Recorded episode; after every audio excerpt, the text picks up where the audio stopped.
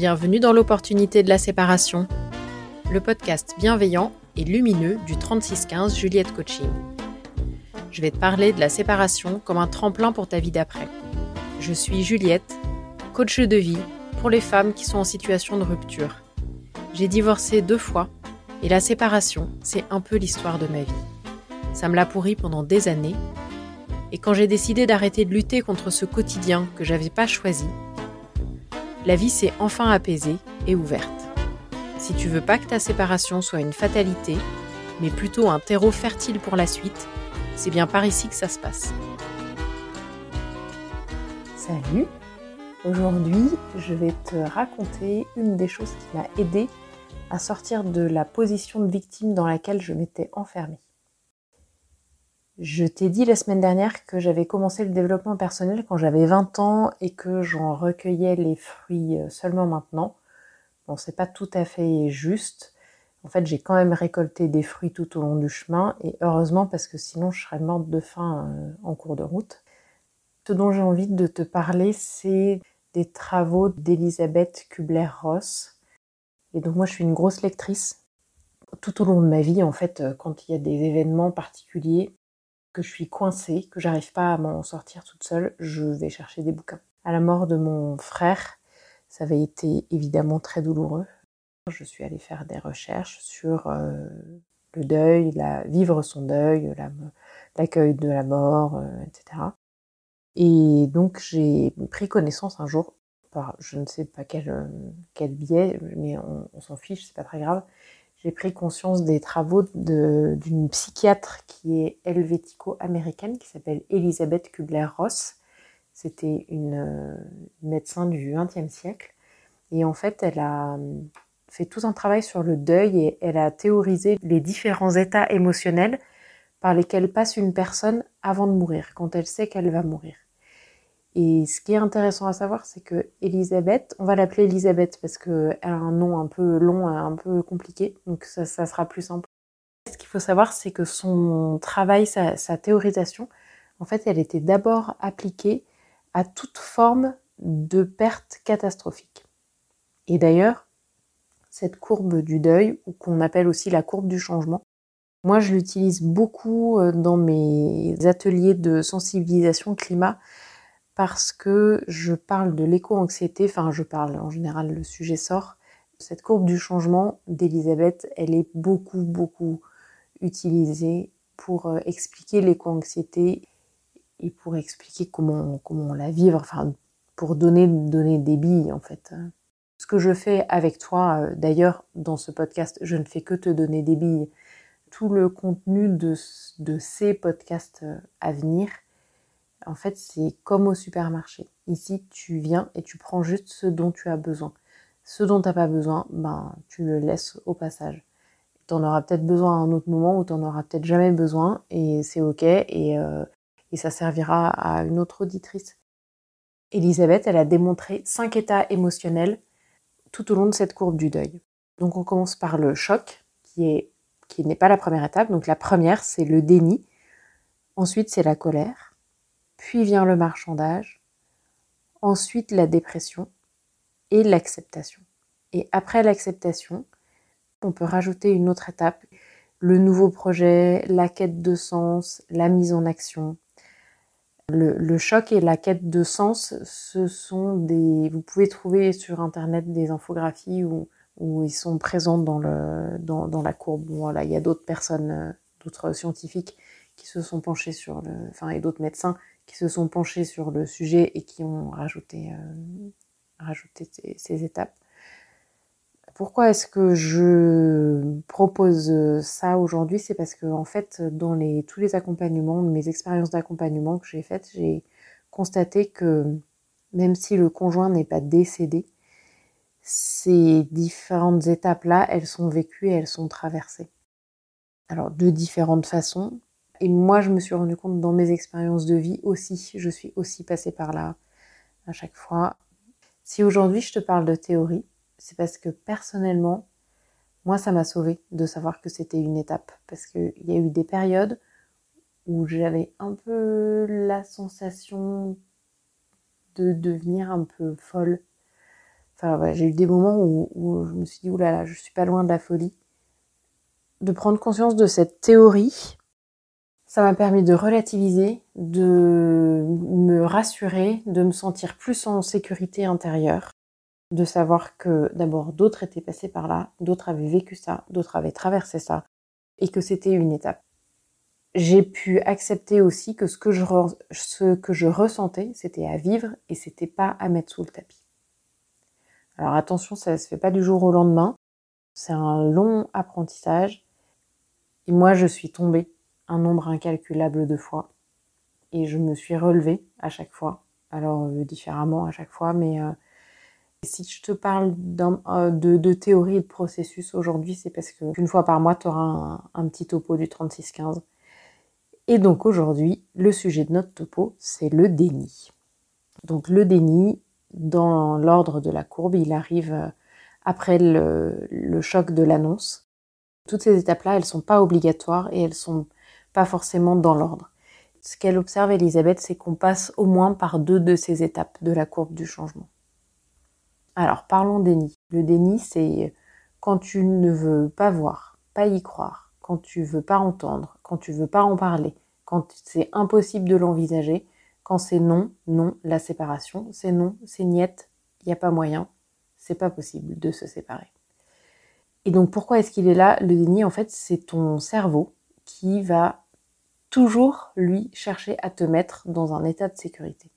Donc le déni, c'est juste un phénomène normal, psychologique, de protection.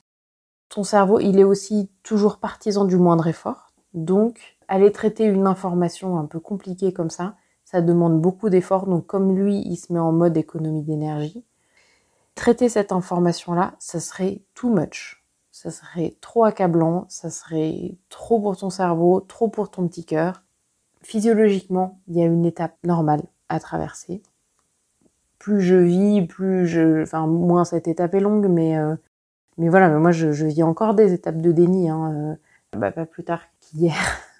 Euh, je savais depuis plusieurs mois que ma fille s'était fait tatouer, et euh, mais j'étais dans le déni euh, complet. Je ne voulais pas, je voulais pas voir, je voulais pas savoir, je voulais pas savoir où c'était, je ne voulais pas savoir ce que c'était, je voulais même pas en entendre parler. Mais je voulais pas entendre parler parce que ça me faisait trop de peine, ça me faisait trop mal. C'est complètement irrationnel, hein, parce que j'ai plein de copines qui sont tatouées et je trouve ça très joli. Mais, mais ma fille, non, c'est pas possible. Voilà. Donc quand j'ai vu euh, hier la taille du tatouage, qu'il était bien visible et tout ça, euh, là ça a été le choc. Euh, là je ne pouvais plus être dans le déni et voilà. Et quand elle est partie de la maison, j'ai fondu en larmes et voilà. Et ça m'a mis très en colère.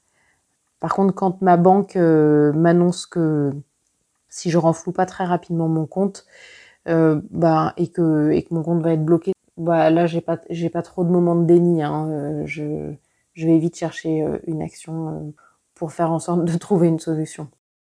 Alors moi je me demande si cette étape du déni en fait c'est pas c'est pas aussi une étape préparatoire pour pour nous aider à à accepter l'inacceptable un peu plus doucement. Ouais, pour préparer le cerveau. Moi, ce que je t'invite à faire, c'est de garder en tête que c'est un moment qu'il s'arrête et qu'après, on passe à la suite. Et donc à savoir que dans une journée, tu peux passer par tous les états émotionnels dont j'ai parlé plus tôt. Le, déni, la colère, le marchandage, la dépression et l'acceptation. Et, c'est ok. C'est ok, il n'y a pas de problème. Voilà. C'est des états à traverser. Donc à traverser, ça veut dire que j'accepte de les vivre. J'accepte de me laisser traverser par de la colère. J'accepte de me laisser habiter par du déni. Vivre ces émotions, ça veut pas dire en prendre conscience, les mettre dans sa poche et son mouchoir dessus, ou s'asseoir dessus, ou les enterrer, ou les mettre sous le tapis. Non, c'est pas ça. Accepter de traverser une émotion, c'est accepter de la vivre, c'est sauter à deux pieds joints dedans et se laisser envahir par ça.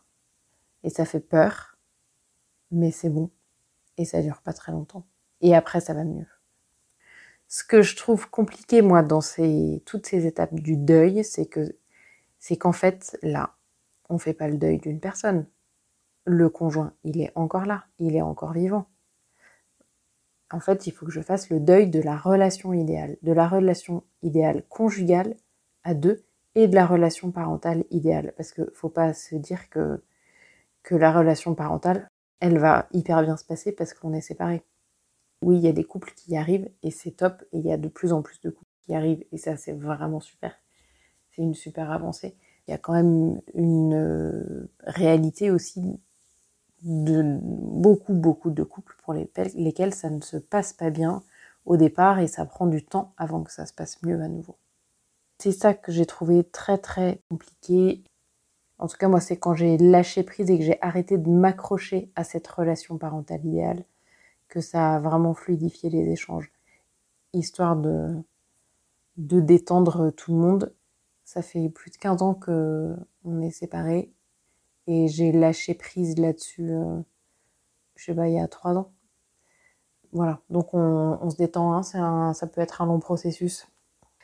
Un truc que je voulais te dire aussi, c'est que quand j'ai quitté mon premier mari, parce que donc je t'ai dit que j'avais été mariée deux fois, j'avais 21 ans, j'étais mariée depuis 6 mois, j'ai aussi eu une période où j'étais dans cet état de dénégation. Entre autres parce que je m'étais fait la promesse à moi-même de ne jamais divorcer, parce que moi je suis enfant de parents divorcés, et ça a été très compliqué. Voilà, donc je, je m'étais fait cette promesse, moi je ne divorcerai pas, je serai plus intelligente que mes parents. Et je crois qu'à ce moment-là, quand j'ai quitté cet homme, j'ai perdu en route une bonne partie d'amour de moi. Je crois que de faire un truc pareil, de le quitter, il était extrêmement triste. Euh, voilà, bon, on avait une relation qui était pas très saine et voilà, mais bon, je, me rendais bien compte que que j'avais pas le beau rôle. Et je me suis mise à ce moment-là à être encore plus dure et encore plus exigeante envers moi-même. Les semaines qui ont suivi, moi, je n'y croyais pas à ce que je venais de faire. Hein. J'y croyais pas, euh, j'étais morte de honte euh, socialement. Je voyais pas comment j'allais m'en sortir, comment j'allais pouvoir assumer ce truc-là. Et en même temps, c'était impératif. Je ne pouvais pas rester avec lui. Je ne pouvais pas faire toute ma vie avec cet homme-là. C'était pas possible. Voilà, donc ça, ça a été aussi une période que moi, enfin moi, je, mets ces mots-là, du déni dessus. Alors, je t'ai expliqué dans le, précédent épisode que je te proposerai dans la mesure du possible de passer à l'action. Donc, euh, moi, je vais te proposer des PPPP, les plus petits premiers pas. L'action que je te propose aujourd'hui, c'est de t'observer de quand tu y penses, ou le soir avant de dormir, ou le matin euh, tu, te remémores ta, journée de la veille, et de t'observer et de, de, voir si dans ton histoire de séparation, il n'y aurait pas des moments où tu as été dans le déni, ou peut-être que c'est maintenant, peut-être que c'est peut-être que tu es en pleine séparation et, et, que en fait tu veux pas encore l'accepter, que tu dis c'est pas possible, ça n'arrivera pas. Il va, il va se passer quelque chose et ça n'arrivera pas. Si tu te rends compte de ça, ben juste accueille ça. Accueille cette émotion, honore-la. Honore-la, accueille-la, dis-lui bonjour, bienvenue. Ok, pour l'instant tu veux pas. Tu veux pas de la situation, tu veux pas de la séparation et sois juste euh, douce, douce, très douce avec toi, très bienveillante avec toi. C'est ok. Et puis quand tu sens que c'est le moment, ben, tu lui dis merci à ce déni. Tu lui, tu, le remercies parce que en fait, il t'a protégé, il t'a mis en sécurité. Et s'il a été là, c'est parce que c'était nécessaire à ce moment-là. Et puis tu lui dis merci, et puis tu lui dis bah là maintenant il faut que tu t'en ailles parce que il faut faire de la place pour la suite parce que, parce tu as besoin de, de vivre d'autres choses maintenant. Et tu peux vivre ça à nouveau plusieurs fois par jour et tu peux passer d'un état émotionnel à un autre et c'est ok. Et c'est ok. Merci d'avoir écouté cet épisode. Si ça t'a plu, si tu penses qu'il pourrait servir à d'autres personnes, je t'invite à le partager largement, à t'abonner et à mettre un avis maximum sur ta plateforme d'écoute préférée. Moi, je serai toujours heureuse de discuter avec toi. Si tu as un thème que tu souhaites que j'aborde en particulier, viens me le dire par mail à l'adresse contact 3615 juliettecoaching.com ou sur mon site internet 3615 juliettecoaching tout soit sur Facebook, soit sur Instagram. À bientôt!